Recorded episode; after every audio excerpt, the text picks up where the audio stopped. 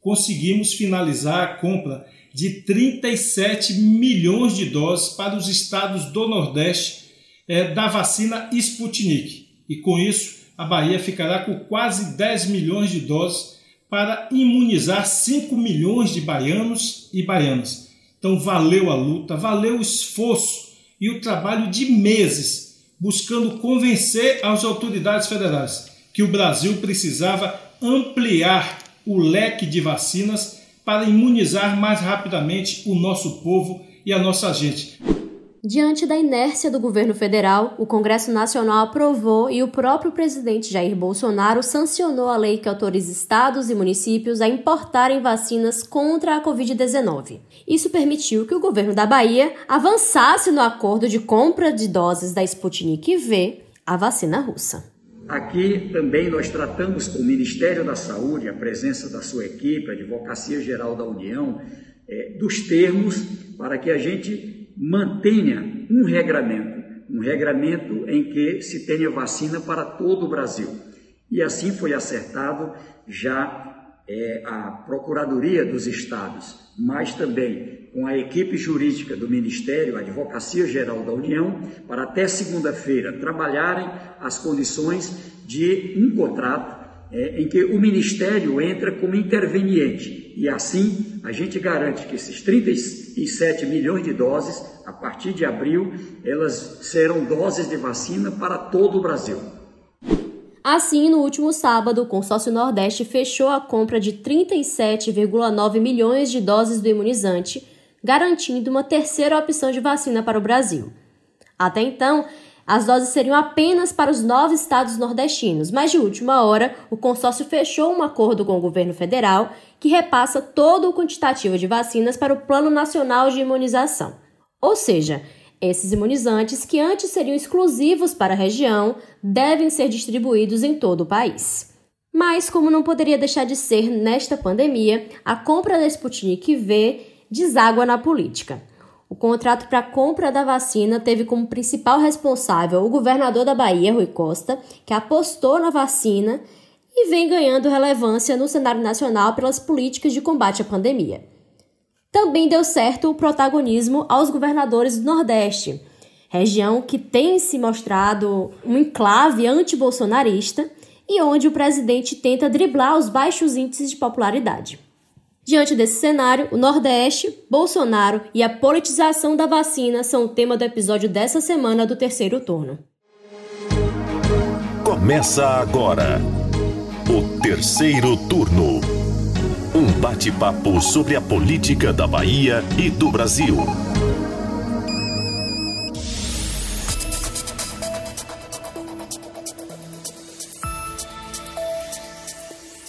Eu sou Jade Coelho e junto comigo na gravação remota do podcast de política do Bahia Notícias, os repórteres do site Ailma Teixeira. Oi, oi. E Bruno Luiz. Oi, gente. E aí, meus queridos, vocês não estão de férias como eu, né? Eu tô tentando me desligar um pouco dessas notícias. Meio difícil, mas a gente tenta para o bem da nossa saúde mental. Mas como é que tá sendo essa semana de vocês? puxada, viu? Semana agitadíssima. Eu tava falando mais cedo que eu quero mudar meu nome de Ailma Teixeira para Ailma Cansada. eu acho que tem tudo a ver com o momento, entendeu? Com o meu vocabulário repetitivo, que eu só falo isso. Vou até parar de mandar pro universo pra ver se de repente eu relaxo. Mas realmente tem sido um momento de muita exaustão. E você, Bruno Luiz, tá comigo? Ou tá relax, que nem Jade Coelho? É, amiga, eu acho que eu vou mudar meu nome pra Bruno Luiz Exausto. Ou dá, dá pra botar tanta coisa aí: Bruno Luiz Exausto, Bruno Luiz Lenhado, Bruno Luiz Indignado. Né? Se eu for botar o tanto de adjetivo que cabe nesse momento aí, meu nome vai ficar maior do que a, o nome da, do pessoal da família real, sabe? Que é aqueles, não sei, tem 26 nomes só numa pessoa só. Vai ser assim. e você, dona Jade, né? Que que continua com essa imoralidade dessas séries intermináveis. A série dessa mulher não termina, não. Quantas, quantas semanas já, ouvinte, você tá ouvindo o terceiro turno e essa mulher continua de férias? Parece que o tempo não passa, né?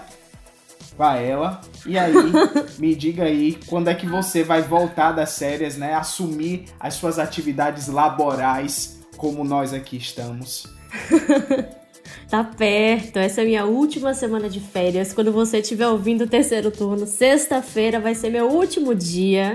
E eu já vou voltar tendo que me adaptar um novo ministro da Saúde, né? Já vai ser o quarto ministro da Saúde. Eu saí, era um, agora eu vou ter que botar nas matérias, aprender o novo ministro da Saúde, a cara do novo ministro, começar a pesquisar sobre isso. Pois é, mas vamos lá, né? Indo para o tema do terceiro turno de hoje. Bom, a assinatura desse contrato pelos estados do Nordeste acabou colocando essa região, a nossa região, na dianteira para a corrida pela vacina, né? Essa, o, o produto mais caro agora, todo mundo quer esta vacina. Bruno Luiz, fala pra gente aí o que que isso representa pra gente. É, Jade, a gente que cobre política, né, sabe que não existe vácuo na política, né, onde, onde tem ali alguém deixando de ocupar um espaço, alguém vem lá e ocupa logo em seguida. E os governadores agiram diante da inércia do governo, né, da incerteza, da insegurança sobre como é que seria a política do governo federal em relação às vacinas, porque a gente sabe muito bem como é que como é que o governo federal, como é que o presidente Jair Bolsonaro se comportou em relação a isso, né? Essa coisa de esse discurso de agora de vacinação em massa, de só a vacina é, vai retomar a economia, vai salvar vidas, que é um discurso importante, sim, mas a gente sabe que isso é novo. O presidente está falando isso agora, mudou o discurso de ocasião por por perceber ali, por ter sinalizações de que a política do governo, é, do jeito que está, ela não está surtindo efeito, está fazendo o, o presidente perder popularidade. Hoje, no dia que a gente está gravando, né, saiu uma pesquisa da Datafolha mostrando que 54% da população desaprova a forma como o Bolsonaro lida com a pandemia. Essa é a maior desaprovação neste quesito que o presidente é, já teve.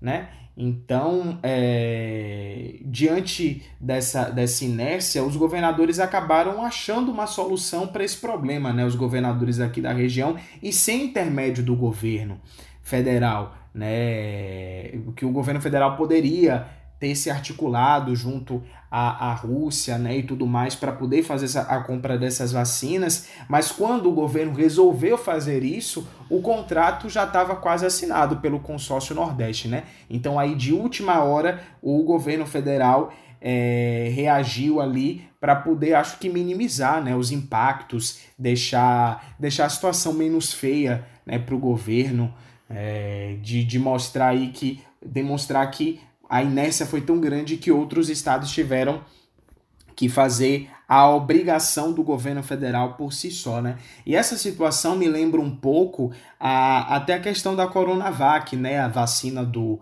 do Instituto Butantan em parceria com a chinesa Sinovac, porque guardadas as devidas proporções, né, e a questão de disputa política que há entre o governador de São Paulo, João Dória, e o presidente Jair Bolsonaro, mas a, a reação foi um pouco parecida, né?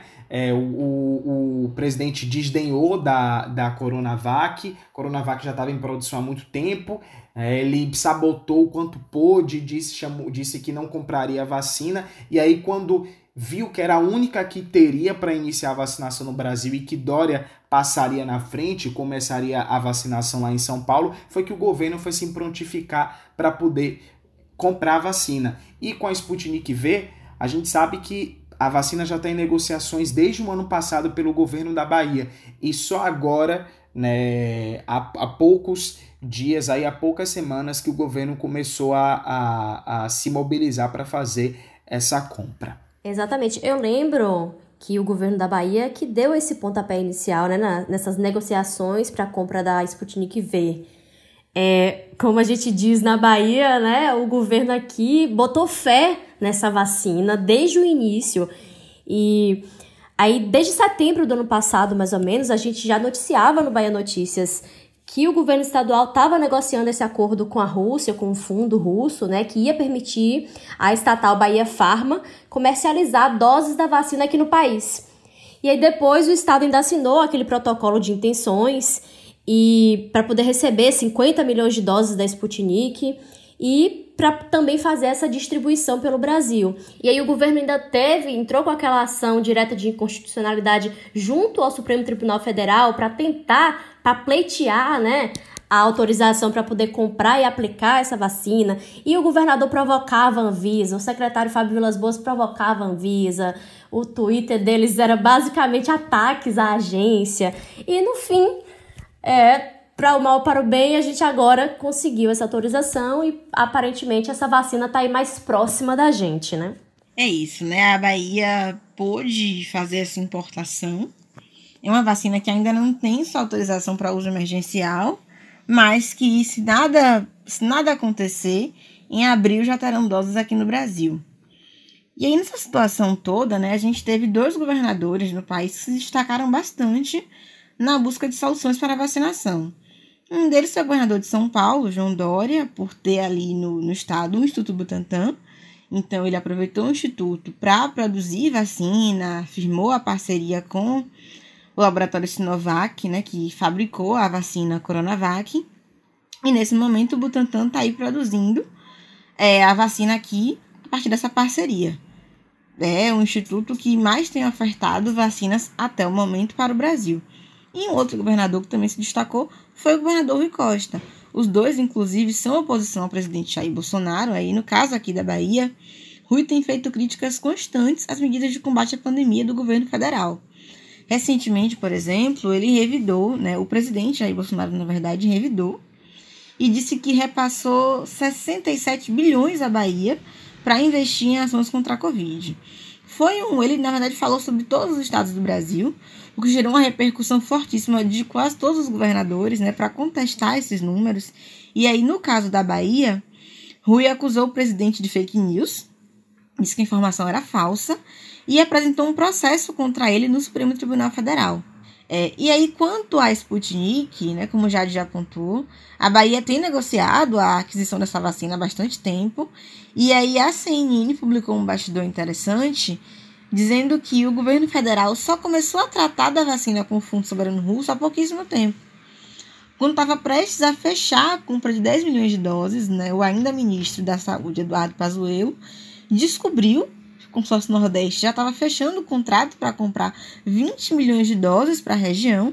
E aí ele ligou para o governador Rui Costa, né, para poder pedir que é, fosse, vamos dizer, viabilizado o acordo para o governo federal mas na ocasião ouviu do petista que o consórcio não ia abrir mão de suas doses.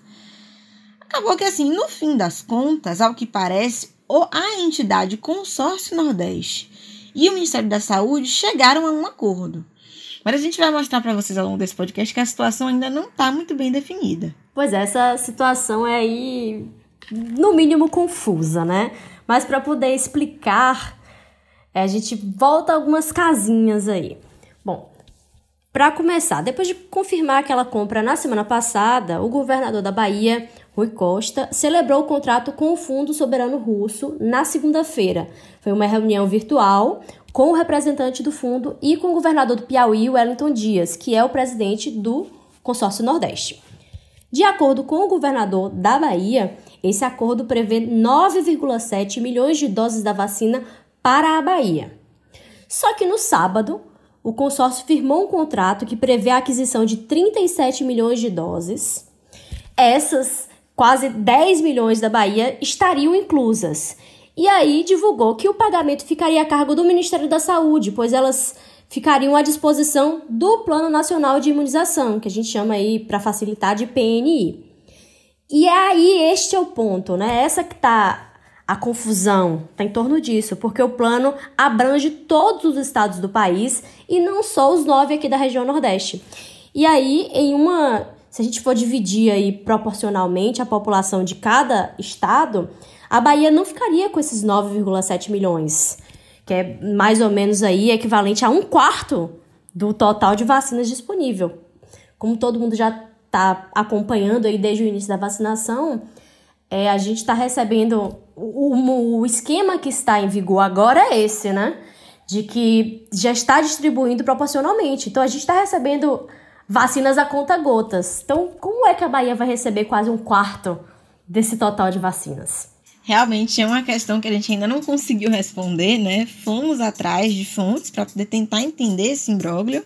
E eu já adianto que as partes realmente parecem não ter acordado muito bem o que é que pertence a quem por direito. A gente termine, né, terminou a apuração ainda com essa dúvida.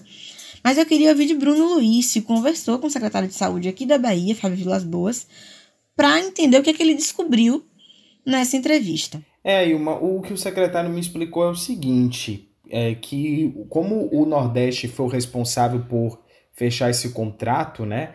Os estados da região vão receber uma espécie de adiantamento, vamos dizer assim, das doses, né? Porque assim os estados conseguem antecipar a sua vacinação, né? Eles complementam né, o que é necessário para vacinar o público prioritário e tudo mais, e aí já adiantam essa, essa campanha. Então foi meio que uma recompensa, um trato. Olha só, eu viabilizei tudo isso, deixei você na cara do gol, né? Você só fez o gol, então você vai ter que me recompensar por ter feito toda essa negociação. É, e e para usar né, o exemplo da, da Bahia, que o próprio secretário citou, no fim do processo né, do cronograma de vacinação, a Bahia vai deixar de receber vacinas do Ministério da Saúde porque já vai ter vacinado sua população. Então, o que o secretário explicou foi justamente isso. A gente vai deixar de receber vacina porque não vai ter quem vacinar. Então, por isso, não vamos receber mais doses do governo federal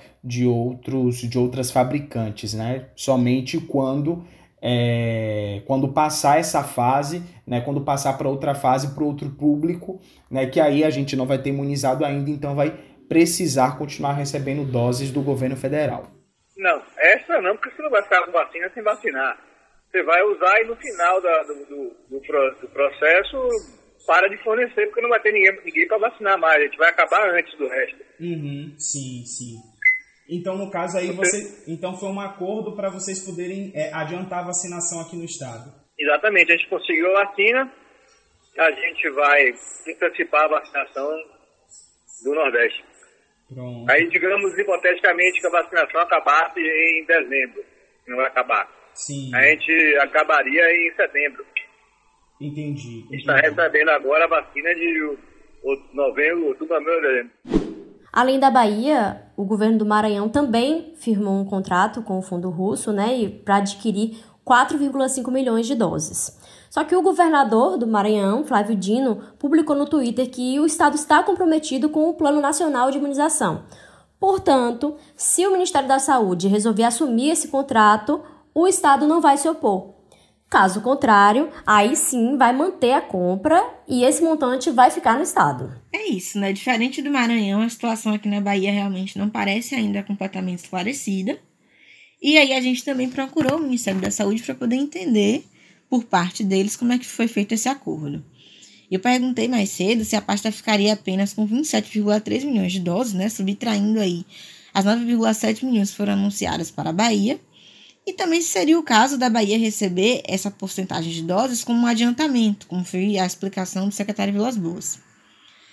É, por e-mail, o Ministério me respondeu e disse que a legislação autoriza a compra de vacinas por estados e municípios, mas desde que o produto seja destinado ao PNI, ou seja, né, desde que o produto seja enviado ao Ministério para que eles façam essa distribuição é, proporcional para todo o país. Eles até me responderam, eu botei assim entre aspas, né? A distribuição proporcional e igualitária para todo o Brasil. Além disso, eles também frisaram que, após reuniões com o consórcio Nordeste, ficou definido que o contrato da aquisição das 37 milhões de doses seria fechado pelo consórcio, porque a negociação já estava em curso. Então, foi meio que não aproveitar o processo que já está em andamento, já estava em fase de conclusão, melhor dizendo, para não ter que começar uma negociação do início, mas que eles aproveitariam isso, é o consórcio fecha o contrato, porém o ministério é que assume a conta e então faz a distribuição. Que é mais ou menos o que o consórcio anunciou no sábado, quando divulgaram que tinham firmado essa compra. Aí eu voltei a questionar se a distribuição seria de fato feita de maneira proporcional para cada estado, né, proporcional à população. Eles me responderam que sim, seria feito dessa forma, assim como aconteceu, como tem acontecido com as doses da vacina AstraZeneca e da vacina também da Coronavac. A Coronavac, né, feita pelo Butantan. Vocês, né, vocês aí o Mebruno e também quem tá ouvindo, né, percebem esse conflito de informações, né?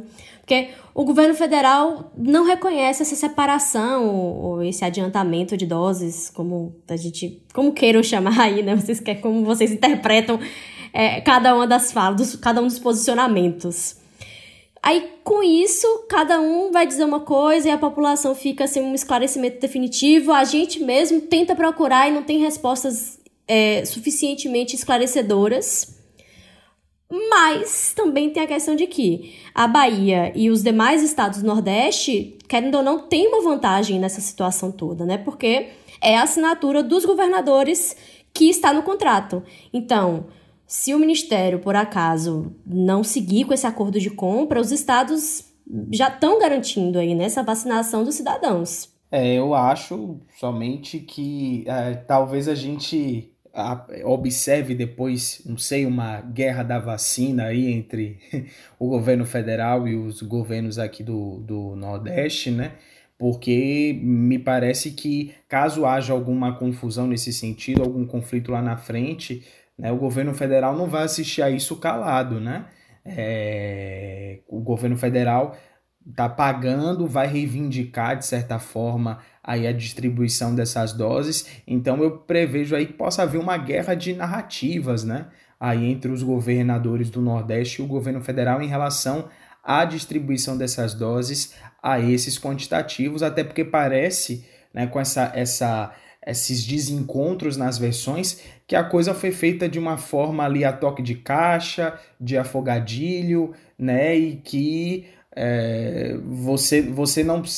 Parece que eles não sabem muito o que estão fazendo e, e, e, o que estão dizendo, né, na verdade. Então falta um, um, discurso mais unificado mesmo sobre como isso vai funcionar, até porque nesse momento né, de vacinação em que está todo mundo tão ansioso por vacina, não é muito bem-vinda essa insegurança né? E você cria expectativa nas pessoas, cria uma esperança nas pessoas, nas pessoas de que elas serão vacinadas, depois de uma hora para outra, né, você diminui a quantidade de doses que viria, como é que fica essa situação, né? Algo para a gente realmente prestar atenção. É, Bruno, assim, eu concordo com você que a gente pode realmente presenciar uma disputa acirrada, né, sobre quem vai receber, reter essas doses, né? Quem serão os vacinados, enfim, com esse lote, com esses lotes da vacina russa, mas alguém vai ter que ceder em algum momento. E aí a gente vai ter que ver qual vai ser o lado mais fraco, mais sensível, né? Aquele que vai dizer não, não vamos brigar agora, enfim. E a situação agora é de vacina pouca, meu braço primeiro, né? Exatamente.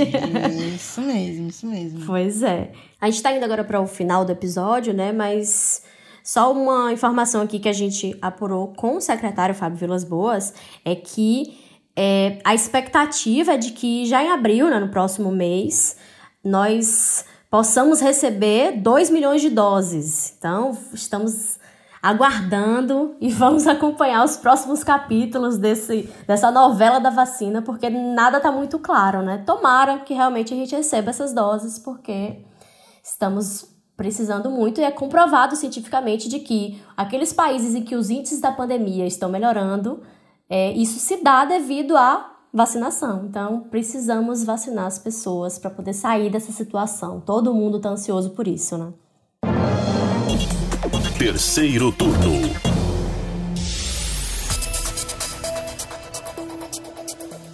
Bom, mas o terceiro turno de hoje vai ficando por aqui. Eu espero que você tenha gostado. Valeu, Bruno, Ailma, obrigada a você, ouvinte. E na semana que vem eu também estou de volta ao Bahia Notícias. pra felicidade de vocês, que eu sei que estão saudade de mim. Muita saudade. Você não sabe a falta que você está fazendo todo dia de manhã, entendeu? Eu e Bruno, sozinhos de manhã. Jade, que saudade. Ô, oh, querida, volta, querida. não é tchau, querida, não, é volta, querida. Mas é isso, gente. Voltamos sexta-feira que vem. Esperamos que com notícias melhores, né? Ou mais assertivas sobre a pandemia, a política baiana, enfim. Vocês nos encontram no mesmo canal, tá bom?